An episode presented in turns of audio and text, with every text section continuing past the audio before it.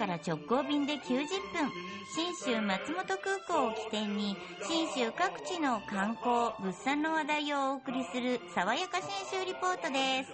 リポートは中島理恵さんです。おはようございますお。はようございまおはようございますす。今週も新州の美味しいもの JA 全農長野からプレゼントありますんでイエーイ。すごいな、毎週。同等の毎週プレゼント。量とんでで、もない来週はカラフルフェスでリンゴも買えるし、信州産のお酒も買えるし。今、全国のラジオ、テレビ見渡しても、5キロってる量をもらえる番組ありますけどね。多分うちだけじゃないですか？ですよねって勝手に思ってますいや、けど。勝手に思ってます、僕も。すごい番組ですよ。確かにそうだねう冷静に考えたら。ね毎週3000ばらまいてるんで、麻痺してるんですけど、この量すごいえ。だってですよ。、だって普通ほら、何玉とかあるけど、そうそうそう5キロとか、うん段ボール箱1箱本とかさ当。楽しみ。さあ、はい今週も、じゃあプレゼントする、その商品自体を、作物自体を今日は紹介しようと思います。白菜です。おー鍋だね。漬物だね。信州産の白菜ってさ、甘くないですおか、さすがですなあ、そうなんですよ。まなんか、じゅんぐり回って2回目、3回目になると、覚えてくるねる。確かに。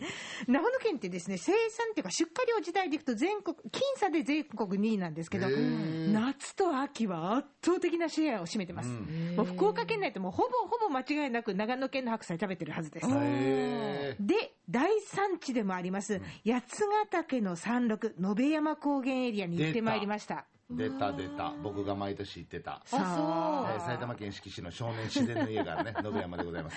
ちょうど愛も同時に伝えますけどね。はい。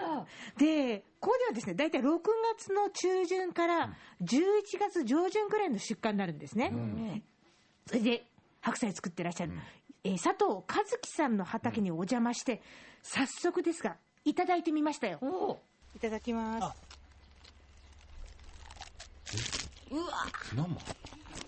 これ生で食べるとなお甘さがわかるよね。柔らかい。あ甘い。白菜の音じゃないよね。めちゃめちゃ甘いんですよ。へ取れたてもっと甘いでしょうね。たまらんもんがありました。ー。臭いが。なんとも言えない、こう、出汁に近いようなじゅわっとした感じがあって、もう、うわーってなってたんですけど、とにかく夏の白菜、秋の白菜、それぞれに良さがあるんですね。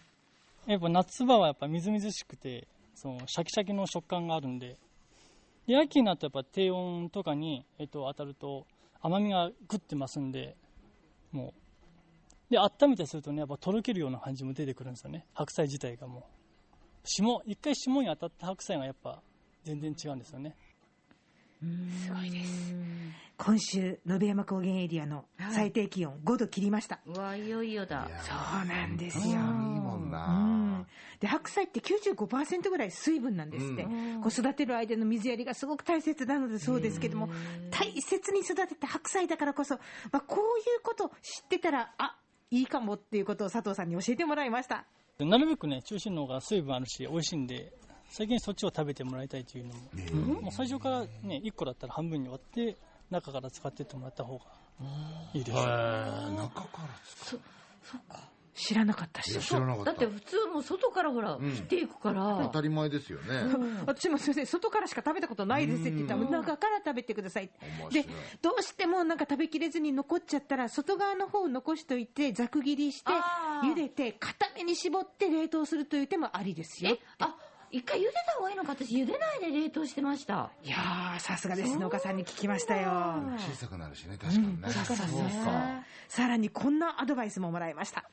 白菜を半分に割って、その葉っぱの裏の辺見てみると、黒い点々があるんですよね。うんあれ、まあ一見見るとなんか、そのね、変な虫とかって思っちゃう人もいるんですけど、あれがポリフェノールなんですね。うんえ？であれ自体は本当ね、もう体にもいいんで、むしろね、食べた方が、もらった方があいいです。白物野菜にポリフェノールがあるんですか？いびっくりでしょ？や、知らなあかった。の黒い点々は、大事。シミとかかと思って。これは野辺山が第二の故郷として恥ずかしいですね、この事実を知らなかったのは。大丈夫。今から追いつきましょうよ。いや、追いつきます。じゃあさらに選び方についてのアドバイスももらってますよ。やっぱ大体スーパーととかでね、売られてるのは半分に割ったやつとかだと思うんですけど、そうするとやっぱ断面見ると、やっぱ真ん中の辺が黄色いのがいいんですけど、だんだんなんかね、その、時間経ってくると、若干白っぽくなってくるんですね。だからできれば、まあ、中の方が黄色くて、まあ、ごまがあるようなやつの方がいいと思います。中が黄色いと、うまみ成分が生成されて、で、美味しくなってくる時期らしいんですね。へ真勉強ん中、真ん中のところが黄色い。そして黒いポチポチごまが出てるのが美味しいサインなわけですよ。口はちょっと包んであるからわからないかもしれないけど、うんよし今日帰りがけはそれにします。ぜひぜひ。うん。で、これだけ白菜、うん。まあ人んちそれぞれに食べ方があると思うんですけど、はい。農家さんがどう食べてるかすっごい気になったんで。味、噌味噌汁？え？佐藤さんちの食べ方聞きましたよ。味噌汁に入れるでしょ。自分家の場合は、味噌炒め、惜しい。まあ、信州味噌を使うんですけど、どっちもし油引いてそこに切ったね白菜突っ込んで、うんで一回蓋閉めると水がジュワーって出てくるんですよね水分が。そしたらそこに味噌入れてあとあ味の素とか入れてで最後七味唐辛子。ちょっと入れれば全然もう。ちょっとこれ当てによくないですか？ご飯何杯もいけちゃいます。じゃあもう本当に白菜だけ。肉とかも入れずに。子供がいるうちは、あ、なんだっけ、ソーセージとか入れてもいいですよっておっしゃってましたけど、えー、美味しそう。もう大人になったらね十分白菜でめちゃくちゃうまそう家れ美味しそうご飯によし、もう無限白菜ですよ。確かにそうだわ ぜひぜひそういう味わい、あの、信州に出かけて食べるもよし、地元で買うもよしなんで、え信州産の白菜愛していただきたいと思います。白菜の名産地、長野県への玄関口も信州松本空港です。